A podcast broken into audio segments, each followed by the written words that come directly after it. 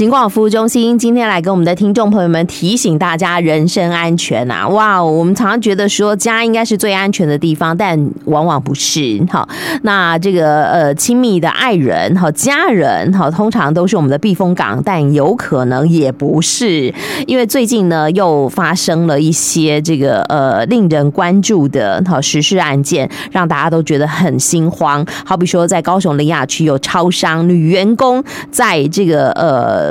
遭在店里头哦，被男友持刀狂刺数十刀，哎，哇，太可怕了！好，好，这个嫌犯就前男友被依杀人未遂、违反家暴法而起诉，哎，所以他原本就已经有家暴限制令在身了，怎么还前去骚扰他的前女友呢？那么，好，在彰化永靖也曾经发生过纵火的案件，原来哈是这个呃男朋友女朋友哈这个分手了，哎，要还没有分手吧，在谈分手，然后呢？那就不要分手了，不要分手，然后还这个勾勾顶这样子哈，一言不合把自己哦关在房子里头，呃，打火烧自己自焚，这到底怎么回事啊？发生什么事情呢？好，我常常觉得说，哎呀，这个一定有很大的问题，也许我们可以好好的来探讨一下，这个社会上头恐怖情人是不是很多呢？好，我们要怎么样远离恐怖情人呢？恐怖情人有没有些什么样的特征呢？好，今天跟我们的听众朋友们做这个说明的。我们嘉义市政府警察局妇幼警察队的侦查员陈玉玲，在我们的线上了。玉玲好，哎，各位听众朋友，大家好。哎，跟我们的听众朋友们讲一讲吧。好，这个亲密的家人、亲密的爱人，有可能变成恐怖情人。所以，什么好？这个呃，我我们在法律上头界定的，好所谓的亲密关系的暴力，好是指什么？好，那对象又是哪些人呢？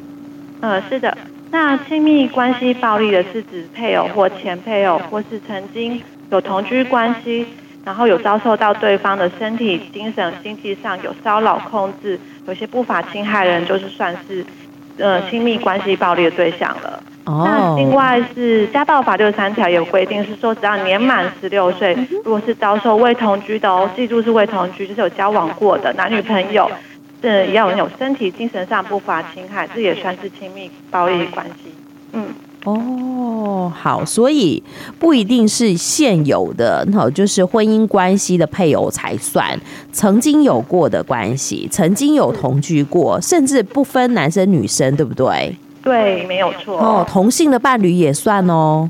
嗯，没错，同性伴侣也算是哦。哦，好，那刚刚呢，玉玲也讲了这个，补充了年满十六岁遭到未同居的亲密伴侣，这个呃不法的侵害也算是亲密关系的暴力。嗯，没错，这个比较常见，就是像呃男女朋友之间，他们虽然没有结婚在一起，然后没有同居，但是还是遭受到对方的一些不法对待，这个也我们算是家暴法的。归保护的对象哦。哦，好，那家暴家里头的孩子，其他人也算吗？家里头孩子不算，就算是彼此是配偶交往过，就、哦、是再直白一点，假如说有一些性行为或是配偶对象的一些，这个就算是亲密关系暴力。哦，了解了解。但他的暴力行为不一定是像我们刚刚讲的拿刀捅了才算哈，这个引火自焚了才算，一定还有各式各样的形态是吗？是的，没错。那其实呢暴力除了肢体暴力嘛，还有最常见就是精神暴力，跟目前的跟踪骚扰，还有及经济控制性暴力。那现在目前比较特别是因为数位比较发达，所以现在目前逐渐转成会散布一些性影像，然后用要挟控制对方的数位形态。那目前比较流行的是数位性别暴力的这一部分，都是属于亲密关系暴力的形态之一。哎，所以好，这个日呃，立法院日前三读通过了家庭暴力防治法的修正条文，就把这个性影像也纳入保护的范围，是不是？对，没错。未来假如说对方交拍摄一些性影像或散播的时候，是可以要求他下架或是做一些。那个行政处罚的哦，这个平台应该有责任，对不对？对，平台有责任。那如果有遇到这种目前状况的话，其实可以跟我们警方求助，或是让 iWin 自行下架影像。那目前现在都是一直在推广这个数位性别暴力，那希望大家能重视这个问题。哦，好哦，因为时代在改变嘛，哈，以往家丑不可外扬，所以很多人不知道，但现在呢，哎，甚至公开散布在哈这个影片里头，流传在每个人的手机里，这很可怕耶。好，对，好，所以这个也算是哈一种暴力的行为。好，那暴力的行为，我想，呃，我们刚刚讲到，除了肢体上你有可能会这个遭受到伤害之外，有可能是精神暴力，有可能是经济控制，有可能是这一种哈这个影像被流传的这种暴力。哇，其实真的是蛮可怕的。那呃，我不知道，哎，像玉玲，你觉得说，呃，哪一种暴力是最严重的呢？嗯，其实。目前来讲，说以卫福部来调查，是其实是精神暴力的形态是比那个肢体暴力来的多的哦。哦。那精神暴力的部分呢，其实就是常常见到加害人利用贬义、贬义的言语，就是类似脏话啊，或是三字经啊，或是行为来受困那些受害者，然后降低被害者自我认识。哦，用言语吗？对。用一些不堪入目的、呃，呃，不堪入耳的一些言辞去伤害被害人。哦，对，好比恐吓也算，恐吓也算。我要伤害你的家人，伤害你养的猫咪都算。啊、恐对家人啊、宠物啊、猫咪狗狗啊，这些都是。然后其实最可怕的是，他会用重复的语言一直攻击你，他不会一次两次，他会每天就是用像精神轰炸言语一直攻击你，然后让你这些受害者自尊降低。那除此之外呢？人家他也可能会去，呃，去伤害那些受害者所重视或照顾人，例如小呃自己照顾的小朋友啊，或者是自己重视的爸爸妈妈或母亲，然后来操控被害人的情绪，其实这也都是很可怕的。啊，哎、欸，真的耶，哈！而且甚至我知道，像刚刚呃玉玲也有讲到，他会重复不断的做这些事情，让你备受压力，甚至他有时候跟踪你，哈，这个是呃就是盯梢你，哈，他可能一站站半天呢，对，是不是？然后每天来给你这个报道，每天来盯着你，哇，我想那个压力一定也很大。所以像这种重复不断的，这算是恐怖情人的特征吗？对，这也算是恐怖情人的特征。像像这样，如果一直遇到重复不断的纠缠的话，其实目前就是跟烧法在去年六月也有实行了。那如果民众当下遇到恐怖情人骚扰的时候，也不要过度惊慌或去刺激到对方，一定要必须保持冷静这样子。哦，好。所以我们刚刚讲到重复不断，可能是一个这个恐怖情人的特征。那还有其他的特征吗？是的，还有就是。呃，像是控制欲强、全控型的恐怖情人也很常常看到。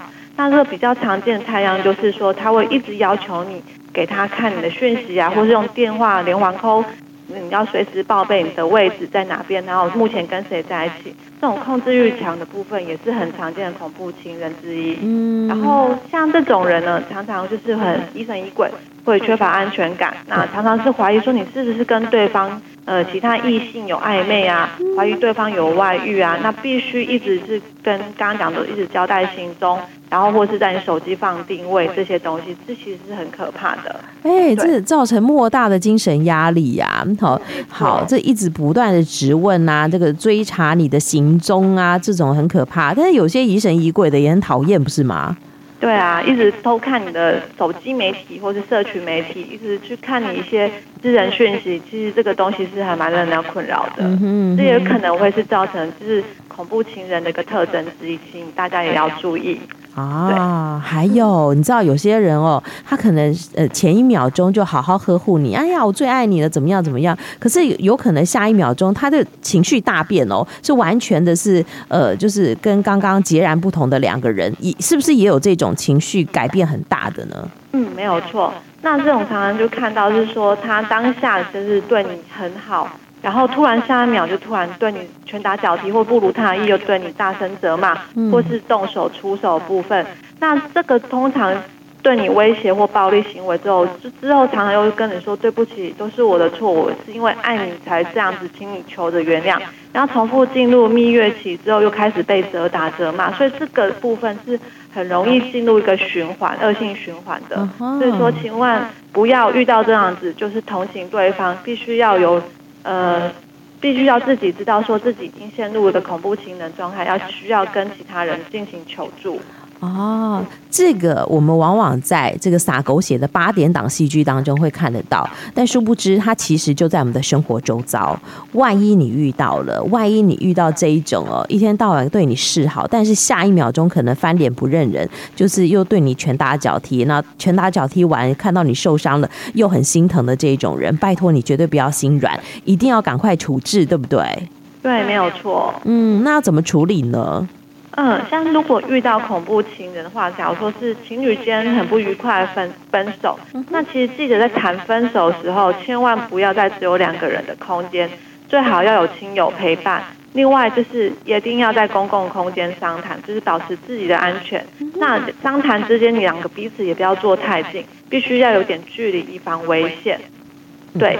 那如果搬家的时候呢，就是已经确定分手，那知道对方是恐怖情人了，那他也就是一直纠缠着你不让你分手。嗯，那个其实就是建议大家去可以去申请保护令，或是分手时候就要搬家，那把门锁换掉，把钥匙回收，然后避免恐怖情人入侵到家里这样子。哦，好哦，好，希望大家哦好来好往嘛，对不对？就是呃，真的希望大家就是嗯，可以遇到这个理性的人。但是万一真的遇到像这种不理性的恐怖的情人，不愿意分手，分或者是说怎么讲，分手之后还来继续纠缠的，那刚刚好玉玲讲到说，其实我们有保护法，好，那这个保护法它可以这个发挥到什么样的功能呢？是的，就是如果你遇到了恐怖情人，刚刚有提到，我们可以去就近的法院或警察局申请保护令。那如果必要的时候，如果当下如果遇到恐怖情人的纠缠的话，其实我们可以立即搜证。然后如果在路上他在路上盯梢尾随的话，那我们可以去附近的店家或商家求救，并赶快报警。那如果同行有人的话，那我们也可以请有人作为案件的证人，然后作为一个保护自己一个。呃，一个一个身份这样子，嗯哼哼哼，好哦。所以刚刚讲到说，哎，我们这个如果是发生的当下紧急的状况，一定要赶快报警，或者是跟好这个周遭的朋友好求救，或者是说，哎，好比说有商家跟商家来求救，而且可以收证。那收证的部分是什么呢？就是他犯罪的证据吗？对，没有错。那像是收证的部分，我们常常遇到恐怖情人，他常常是会用讯息或是电话，一直半夜打无声电话，或是五分钟打这种电话骚扰啊。那其实这个部分就可以利用身边的工具进行收证，像是电话录音，或是把对方传的讯息截图下来，那么保持一些通讯记录。那这些证据我们又可以可以提供给警方，那我们就会依照这些证据向法院申请保护令，或是开立书面告诫，这样子对你也会比较有保障。哦，好哦，但是一直保护令真的可以保护得了大家吗？我相信一定还是会有一些，就很少数啦，不理性的这个恐怖情人，他可能会继续的这个呃威胁到你的安全。那这个时候，拜托大家，第一时间紧急的时候，还是要赶快报警。你不要说，哎呦，保护令哦，保护令，我就呃好像得到了金钟罩一样，其实不是这样的，对吧？是的，没错。如果有危险的话，请大家勇于就是求助，然后专业咨询，可以拨打一一零或是一一三等专线寻求协助。嗯哼，好哦。其实恐怖情人哦，真的不是只有在戏剧当中才有，哈，也不一定都是男生，也不一定都是，呃，就是呃职权啊什么的与你不相当，就是可以压迫你的人。有时候他就是我们身边的亲密爱人。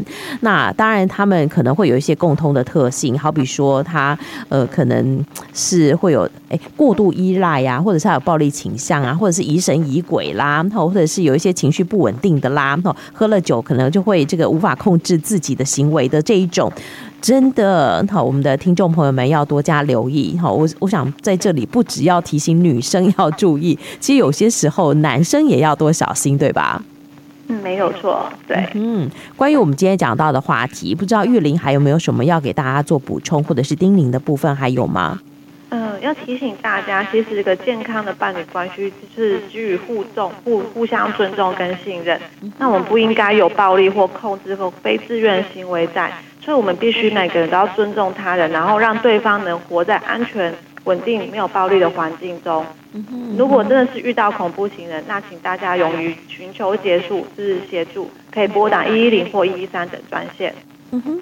好哦，我们当然希望大家遇到的都是最好的 Miss Right、Mr. Right，但是万一遇到的是错的人，拜托赶快终止这样的关系。好，有必要的时候还可以寻求呃这个协助。哈，不管是呃，我想他违反了家暴法也好，跟骚法也好啊，哈，很多很多的法令可以保护我们。那也希望我们的听众朋友们要懂得运用好这些工具来保护自己。今天也非常谢谢我们嘉义市政府警警察局妇幼警察队的玉玲跟我们的听众朋友们做的分享，谢谢玉玲哦，谢谢。